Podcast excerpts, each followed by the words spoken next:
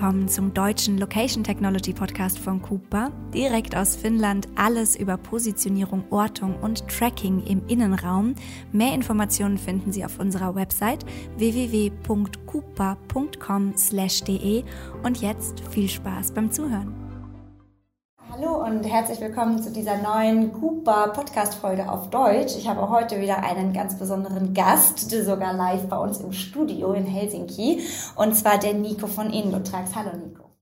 Ja, hallo. Freut mich hier sein zu dürfen bei wundervollem Wetter in Finnland im Sommer. Ja, also ganz toll, muss man schon sagen. Es macht Spaß. Ja, du hast ja auch genau die richtigen Tage ausgesucht, weil letzte Woche war es noch verregnet und ab äh, Donnerstag ist es auch wieder verregnet. Das heißt, du bist genau diese drei Tage da, wo wir äh, den ersten Sonnenschein haben und ähm, wir freuen uns natürlich, dass du hier bist. Nico hat heute mit uns ein technisches Training gemacht über die Indotrax-Lösung, ähm, aber darum geht's heute nicht. Heute geht's um Beyond the Dot on the Map ähm, und was genau das bedeutet, darauf kommen wir gleich noch. Äh, vielleicht noch mal ganz kurz, bevor wir starten. Mein Name ist Chiara, ich arbeite für Cooper und Cooper ist ein finnisches Unternehmen, was eine Ortungstechnologie entwickelt hat. Ähm, uns gibt es jetzt mittlerweile schon seit zehn Jahren und wir sind im Nokia Research Center entstanden für alle, die zum ersten Mal zuhören. Und Nico, vielleicht magst du auch noch ein paar Worte zu Indotrax sagen. Ja, also Nico Karl ist mal mein Name, äh, vollständigerweise. Ich bin bei der Indotrax seit Anfang an dabei. Wir sind seit 2016 ähm, präsent. Ähm, wir entwickeln eine Software, die verschiedenste Technologien, die im Shopfloor eine Bedeutung haben, das können Ortungstechnologien sein, E-Labels, Wearables, ähm, also alles Mögliche kunterbunt äh, vermischt mit äh, unserem Wissen über die Nutzung dieser Technologien ähm, und integriert vor allem in die Enterprise-Systeme, also sprich die Systeme, die die Produktionsplanung äh, entwickeln, die die Steuerung der äh, Prozesse im Shopfloor dann auch übernehmen. Also ein Bindeglied im Endeffekt. Ähm, und wer ein bisschen mehr dazu wissen möchte, der kann sich auch die bestehenden Podcast-Episoden mit Peter und mit Jörg anhören. Mit Jörg haben wir so einen ersten Teil auf Englisch schon gemacht und mit Peter im Grunde das gleiche auf Deutsch. Da erzählen wir nochmal mehr zu, was ist, wer ist Endotrax, was habt ihr bis jetzt so erlebt in eurer Dasein, ähm, seit, seitdem es euch gibt. Aber heute soll es eben um Beyond the Dot on the Map in Industrie 4.0 gehen. Das heißt, bevor wir hier rein starten, muss ich dich natürlich erstmal fragen, was für ein Punkt, auf was für einer Karte, worüber reden wir überhaupt? Ja, ähm, also es ist ganz einfach so. Wir haben mit dem Thema Ortung eigentlich ganz klar die Vision im Kopf, ja, wir wissen, wo sich etwas bewegt. Und das ganz einfache Medium, um so etwas darzustellen, ist eine Karte zu nehmen und dann auch mit einem Punkt darzustellen, wo befindet sich jetzt das Objekt, das wir suchen. Ja, und Beyond, ja, heißt ja einfach nur, ja, man kann damit dann einfach ein bisschen mehr tun. Hm. Ja, ich glaube, ähm, wie wir es immer ganz gerne erklären für Leute, die noch nie was über Ortungstechnologie gehört haben, wir sagen immer, Cooper ist so ein bisschen wie Google Maps, nur für den Innenraum und ein bisschen genauer. Und da steckt sehr viel mehr Technologie dahinter, aber der Endkunde muss es zum Glück nicht wirklich wissen. Genau. Also es ist einfach, ich sag mal in anderen Worten, eine Visualisierung der Position eines bewegten Objektes. Und der Punkt, der bekommt Leben eingehaucht durch diese Ortungstechnologien. Jeder kennt es mit eben Google Maps und der Position seines eigenen mobilen Gerätes auf der Weltkarte. Und ich kriege dann zwar auch immer, äh, oder aus dem Freundeskreis beispielsweise die Rückfrage, ja, aber kann man dafür nicht GPS benutzen oder warum braucht es dafür jetzt eine eigene Technologie mit einem eigenen Code? Ähm, das haben wir in unseren anderen Podcast-Folgen schon ins Detail erklärt und beschrieben, weil es eben nicht ganz so einfach ist im Innenraum. Es kommt darauf an, auf die Materialien, die im Innenraum verwendet werden. Gerade in der Industrie 4.0 ist das ähm, eben auch eine Herausforderung manchmal. Und ihr seid da aber der perfekte Übersetzer, um diese ganze Lösung in den Innenraum, in die Fabrik, Halle reinzubekommen. Genau. Wir haben Erfahrung schon seit 2005 in der Implementierung von ja, Digitalisierungslösungen für Industrien, mithilfe von Ortungstechnologien, ja, und genau diese Erfahrung, die haben wir dann in die Entwicklung unseres Produkts, in unsere Software mit eingebracht und ja, vielleicht noch dann abzuschließen, ich bin zuständig für die ganze Entwicklung, also man schimpft mich Produktmanager. Ja, sehr gut. Ich glaube, damit haben wir schon so eine kleine Einführung in dieses Thema ähm, hinbekommen. Aber jetzt nochmal meine zweite Frage trotzdem. Wieso braucht es die heutige Episode denn? Also warum reicht es nicht, über den Punkt auf der Karte zu reden und wie der da hinkommt? Warum müssen wir über das Ganze drumherum auch noch sprechen? Ja, es ist so, dass ähm, ein Punkt auf der Karte offensichtlich die Transparenz über den Aufenthaltsort von Objekten liefert. Aber das ist eine sagen wir, einfache Hilfe für das Suchen und Finden, also von Reduktion von unnötigen äh, Arbeitszeiten. Aber man kann dann eben viel, viel mehr machen, weil die Infrastruktur, die es benötigt, die ist einmal in Szene gesetzt, einmal aufgebaut, aber dann mit Software kann man sehr viel mehr machen. Man kann dann auf einmal auch messen, wie lange befinden sich Objekte in einer bestimmten Situation. Dürfen sie überhaupt dorthin, wo sie sich hinbewegen? Oder dürfen sie sich wegbewegen? Also es sind ein Haufen Dinge, die eine Interaktivität auf einmal ermöglichen, hat man einmal so ein Ortungssystem an Ort und Stelle.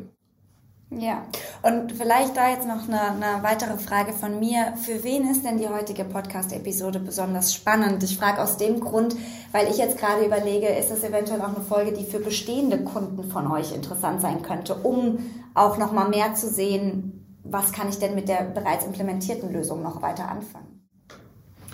Ja, durchaus, weil es sehen wir bei sehr vielen Kunden, dass mit gewissen Ideen äh, so eine Technologie äh, implementiert wird, aber dann während der Nutzen auf einmal viel mehr Ideen kommen. Also ein ganz typisches Beispiel ist äh, ein, ein äh, Hersteller von Verbindungselementen, der dann mit einem äh, Ansatz, ich organisiere meine Produktion, bei der Priorisierung der Abarbeitung von Aufträgen derart, dass ich einen Zugriff über die Ortung habe, wo befinden sich die Auftragsvorräte, wie sind sie priorisiert, bekommt man über ein SAP mitgeteilt, aber wo sind sie tatsächlich? In der Fabrik. Das heißt, da sind sehr viele Zugzeiten vergeudet worden. Instantan ist das Thema erledigt. So, und jetzt kommt der nächste Schritt kann ich denn jetzt vielleicht sogar beim Platzieren meiner Umlaufbehälter das so organisieren, dass ich gar nicht mehr umschichten muss, mhm. wenn ich meinen Fertigungsauftrag, den ich suche, hole. Also es wird jetzt dann gedacht in Richtung, kann ich planen, kann ich besser planen, kann ich vielleicht auch Durchlaufzeiten dann äh, verbessern, indem ich dann auch geschickter die Produktionsplanung eintakte unter dem Wissen, was tatsächlich läuft in der Produktion. Also das sind sehr viele Dinge, die dann auf einmal möglich sind, äh, bis hin zu äh, der Werkerführung bei gewissen äh, Tätigkeiten, die dynamisch unterschiedlich abgehandelt werden müssen, je nachdem, was für ein Produkt jetzt dann gerade in der Arbeitsstation sich befindet. Ja, und das ist auch was, also was wir jetzt auch schon öfter mitbekommen haben, ist tatsächlich, ähm, es ist super, wenn Kunden auch anfangen, proaktiv zu sein. Also wenn die mit Fragen zurückkommen und sagen, hey, könnten wir nicht eigentlich auch das mit der Technologie machen? Könnten wir es nicht eigentlich hierfür verwenden? Und oft ist die Antwort dann ja.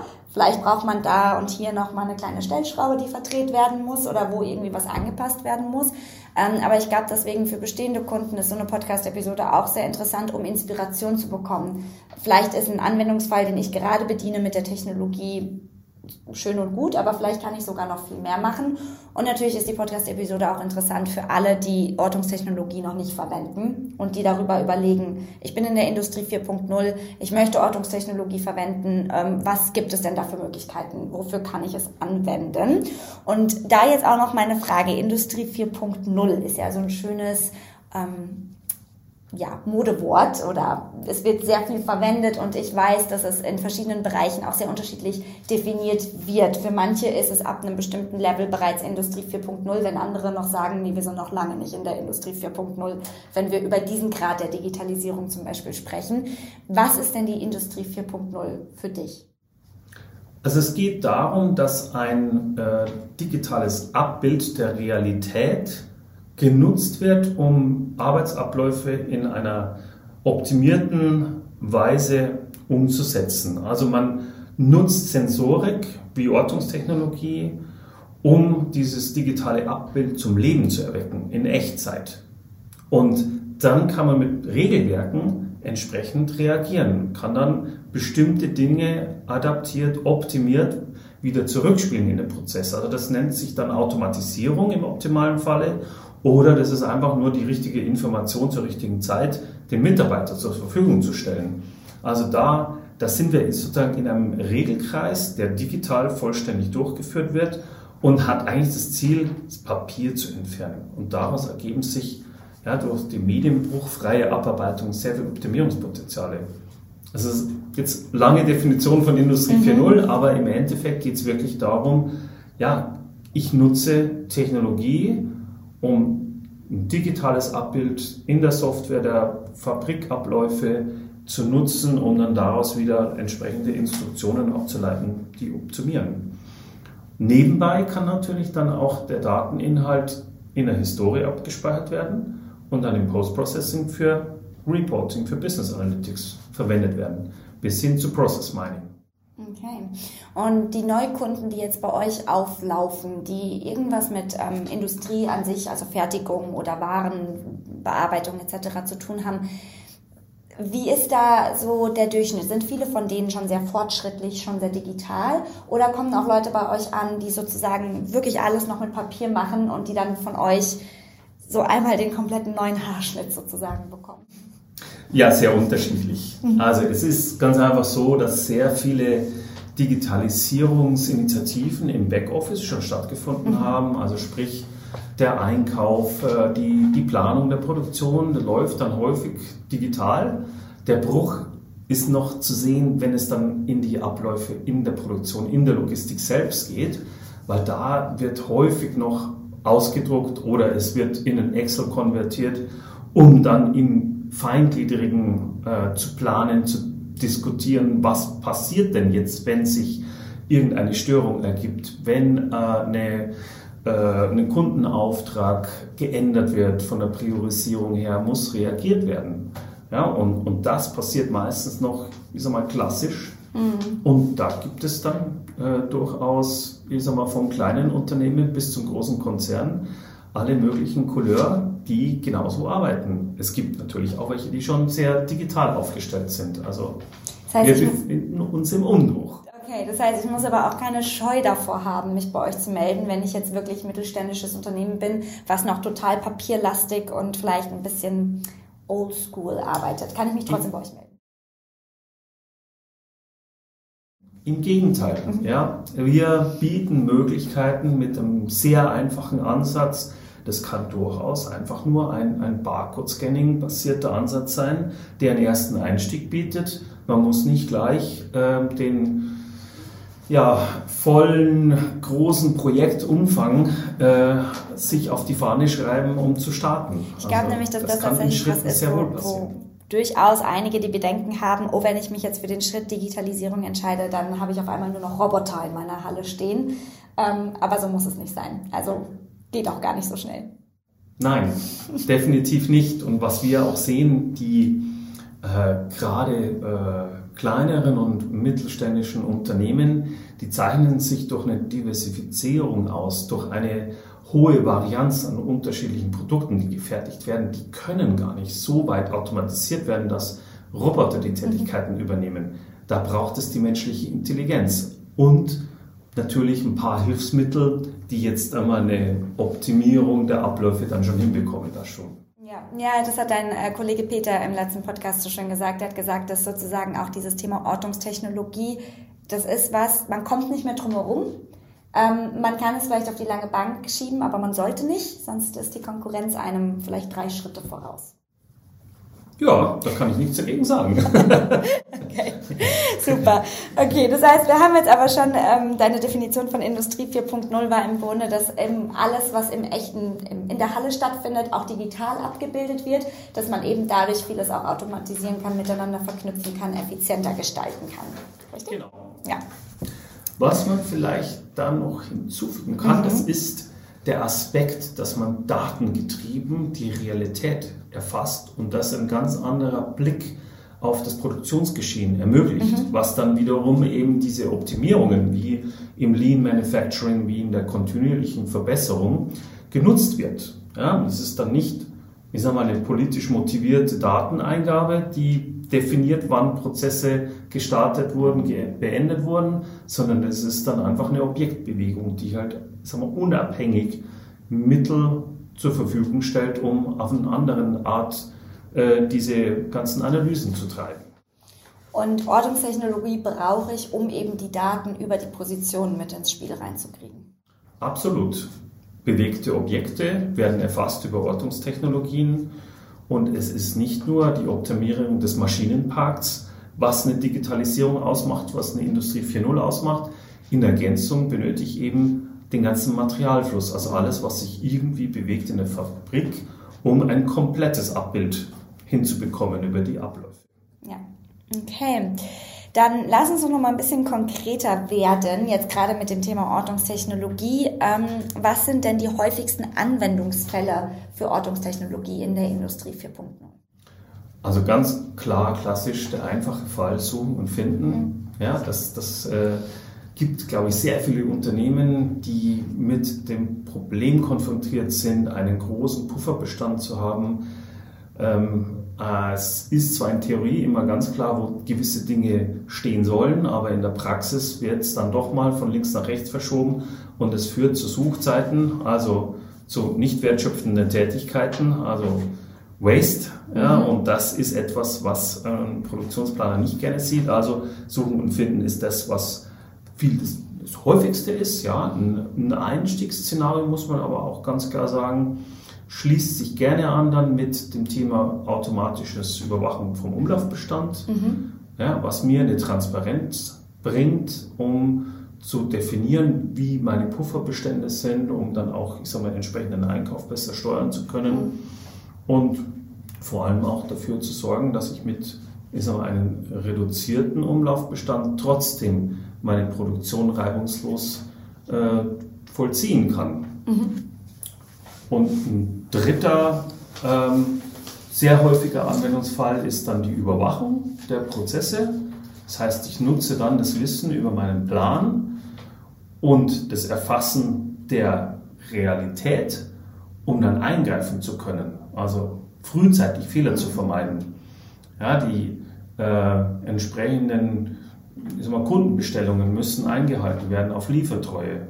Es sollten ähm, bezüglich der Abläufe der definierten Vorgaben ähm, möglichst auch äh, qualitätsgetreu das Ganze umgesetzt werden. Ja? Und da kann eben so, eine, so ein Realitätsbezug, ein direktes Verhindern von Problemen äh, ja, mit, mit unterstützen. Okay, ja, und darüber hinaus gibt es ja dann noch, wie wir wissen, äh, ganz viele weitere Anwendungsfälle. Du hast eben schon so ein bisschen was ähm, erwähnt von einem Beispiel von einem Endkunden von euch, der das dann auch mit seinem SAP-System eben verknüpft und da einiges äh, noch hinzufügen kann. Aber wie genau sieht es denn für den Endkunden dann aus? Also wenn ich jetzt sage, okay, ich habe so einen Anwendungsfall, vielleicht ganz klassisch, ich suche andauernd meine Werkzeuge, ich würde sie gerne schneller finden mit der Hilfe von Ortungstechnologie was genau passiert dann? Also wie kommt für mich als Endkunde der Punkt auf die Karte und wo sehe ich diesen Punkt auch überhaupt?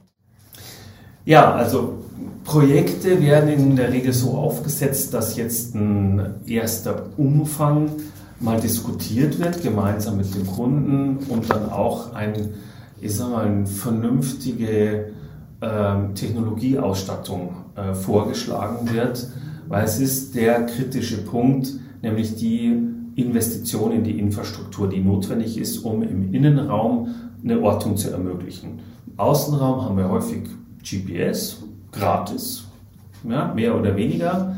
Im Innenraum braucht es halt dann Empfänger, die verkabelt werden müssen und die an bestimmten Positionen gesetzt werden. Das heißt, da ist im meisten der Haus- und Hofelektriker mit im Spiel, äh, hilft dann und ansonsten gibt es ja einen Server, der entweder on-premise oder in der Cloud läuft und die Software hostet und dann entsprechend die Positionen der getrackten Objekte, die über ein Anbringen eines Tags am getrackten Objekt ermöglicht werden, dann in die Softwarelandschaft bringen.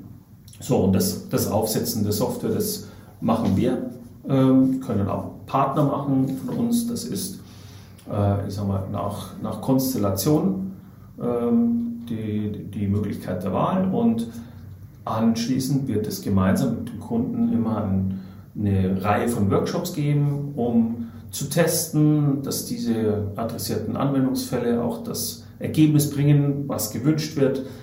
Die Zuverlässigkeit ist ein großes Thema, gerade im industriellen Umfeld. Ähm, da stellen wir dann sicher mit, mit unseren Best Practices, dass die Parametrierung korrekt ist und dann entsprechend die Ziele äh, gemeinsam am Schluss erreicht werden.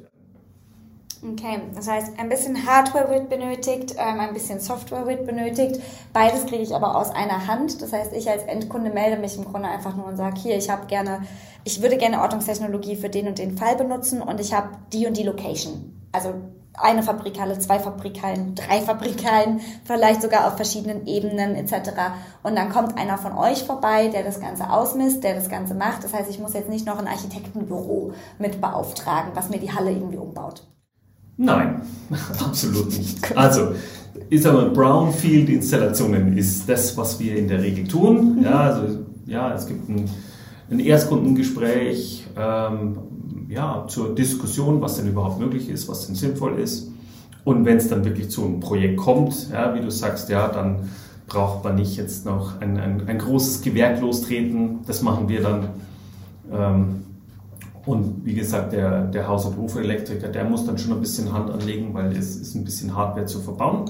Mhm. Genau. Und ansonsten ähm, ja, können viele Dinge dann einfach auch selbst durchgeführt werden. Ist die Software einmal in Betrieb, dann kann das Verhalten der Software von unseren Kunden selber auch verändert werden. Mhm. Wir haben entsprechende Mittel, die so eine Konfiguration des Verhaltens einfachst ermöglichen bis hin dann zu No-Code-Programming ansetzen, wo dann etwas komplexere Zusammenhänge auch dann, ja, wie so ein, so ein Kinderprogrammieren äh, zusammengeklickert werden können. Okay.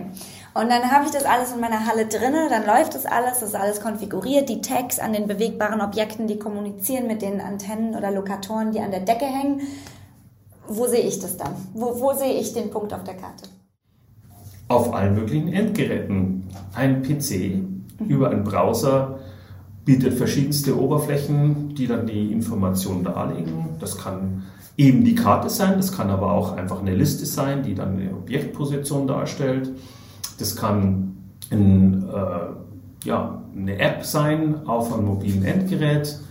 Ähm, also je nachdem äh, gibt es die unterschiedlichsten Möglichkeiten, Informationen zu präsentieren, mhm. je nach Anwendungsfall, je nach Gerät aber alle greifen auf die gleiche Datenbasis zu, die ja, auf, auf dem Server dann eben zur Verfügung gestellt wird. Das heißt, ich könnte mit den gleichen Daten zwei unterschiedliche Sachen darstellen. Einmal beispielsweise für meinen Arbeiter in der Fabrikhalle, der je immer seinen Hammer sucht jeden Tag. Dem könnte ich eine Karte aufs Handy ziehen, wo er genau sieht, ah, mein Hammer liegt heute in der rechten Ecke da hinten. Und die gleichen Daten könnten aber zum Beispiel im Office in der Liste auftauchen, um dort irgendwie auszurechnen, wie viel Personal brauche ich nächstes Jahr, was ich einstellen muss, weil man so und so viele Laufwege, Suchzeiten etc. hat jetzt mal ganz grob. Ich würde es mal so ausdrücken, ja, der, der Mitarbeiter, der sein äh, Werkzeug oder einen Ladungsträger mhm. sucht, der bekommt eine Suchmöglichkeit, wo er dann einfach eingeben kann, was er denn sucht. Diese Suchmöglichkeit, die bietet dann eben eine Kartenansicht, um darzustellen, wo in der Fabrik befindet sich denn das mhm. Objekt und bei Bedarf, wenn das Tag das äh, auch hergibt, äh, kann ein Blinken-Kommando an das Tag geschickt werden, was dann das Tag zum Leuchten bringt. Also mhm. ein einfacher Zugriff, um schneller zu finden.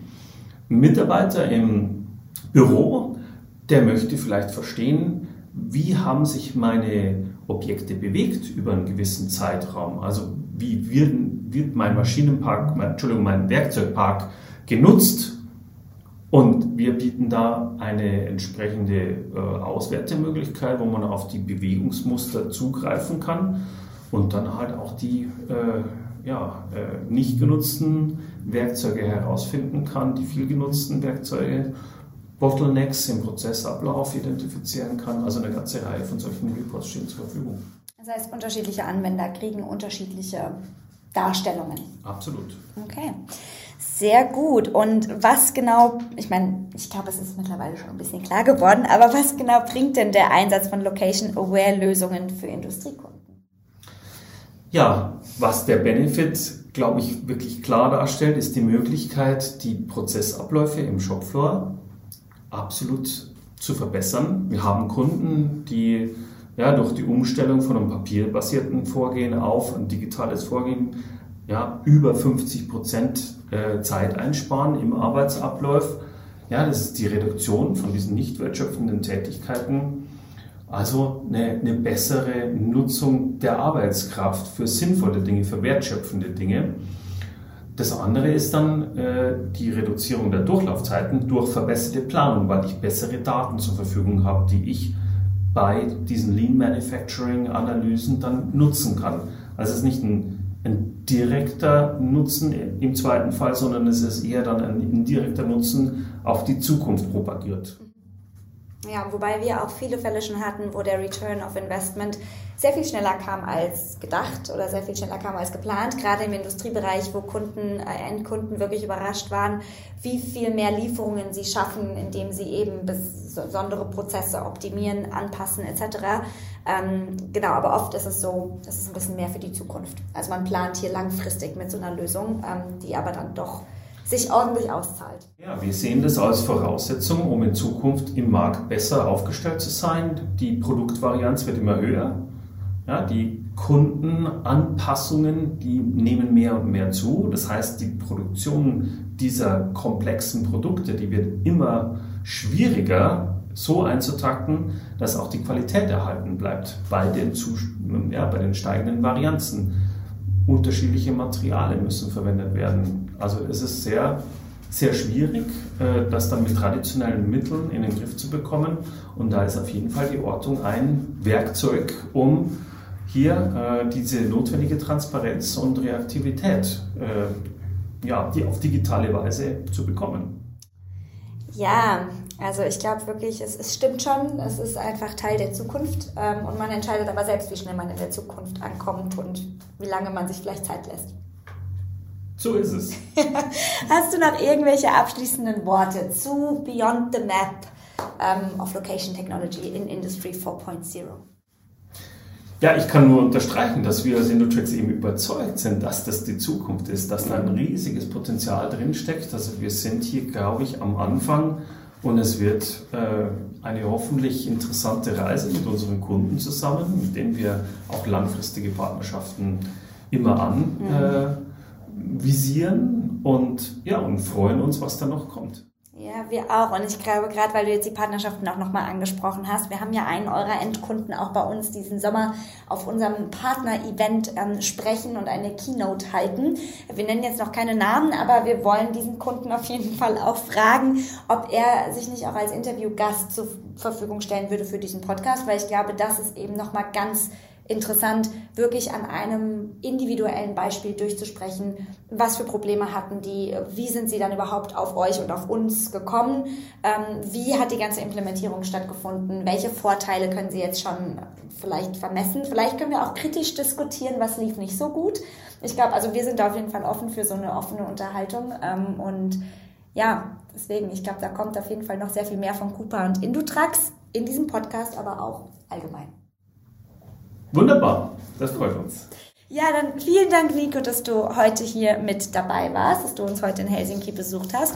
Und wenn Ihnen diese Podcast-Folge auch genauso gut gefallen hat wie uns, dann können Sie diese gerne mit Ihren Kollegen und Kolleginnen auf LinkedIn teilen oder auf jedem anderen Social-Media-Channel. Wir freuen uns darüber auf jeden Fall sehr und würden Ihnen ein Like aus Finnland und auch ein Like aus Deutschland zur Verfügung stellen. Ja, und danke nochmal von meiner Seite, dass ich hier Gast sein durfte und mich so nett mit dir unterhalten konnte. Ja, dann vielen Dank fürs Zuhören und wir sehen uns hoffentlich oder hören uns hoffentlich das nächste Mal wieder. Tschüss.